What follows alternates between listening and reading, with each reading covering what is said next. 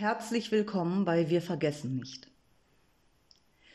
Eine ältere Dame bekam nach der ersten Impfung Herzrhythmusstörungen. Nach dem zweiten Booster war sie ein Pflegefall. Ihr tragisches Ende schildert ihre Freundin. Ute, 42, arbeitslos. Ich habe in der Zeit so vieles verloren. Die Mutter meines Mannes starb einsam an ihrer Krebserkrankung in einem Klinikum in Düsseldorf, in das wir nicht mehr hineingelassen wurden. Eine Freundin von mir nahm sich das Leben. Am meisten aber schmerzt mich der Verlust meiner Freundin Irmgard. Sie lebte direkt in der Wohnung nebenan.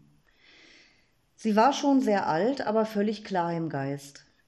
Irmgard litt vor einigen Jahren an einer Krebserkrankung, bei der ihr der Magen und die Schilddrüse entfernt wurden und dafür war sie noch erstaunlich fit.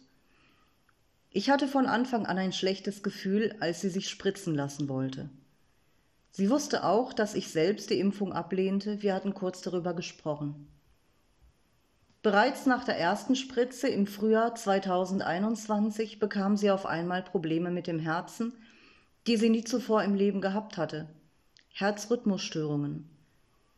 Ich erinnere mich bis heute, wie ich sie besuchte und sie kopfschüttelnd auf den Tisch zeigte und sagte, Guck dir mal an, was ich alles an Tabletten nehmen muss. Ich gehe kaputt.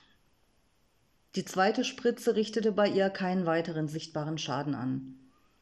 Am Abend vor der dritten Impfung saß ich bei ihr.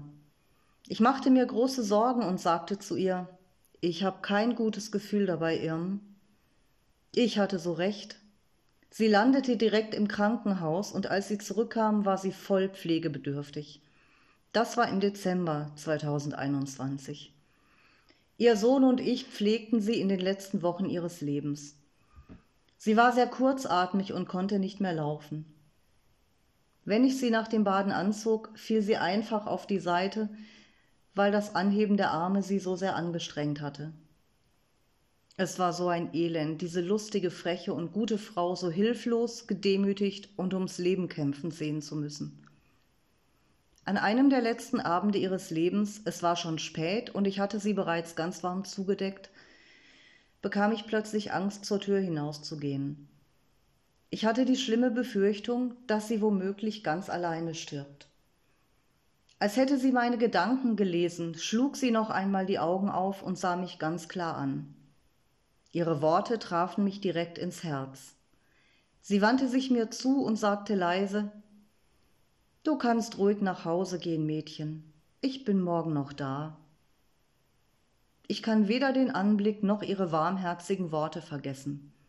Mir kommen heute noch die Tränen, wenn ich daran zurückdenke. Sie fehlt mir so sehr, und ich kann nicht vergessen, wie elendig sie verreckt ist. Sie starb schließlich Ende März 2022. Zwei Wochen später war ihre Beerdigung. Jetzt hat der Vater meines Mannes Turbokrebs. Die Geschichte ist noch lange nicht vorbei.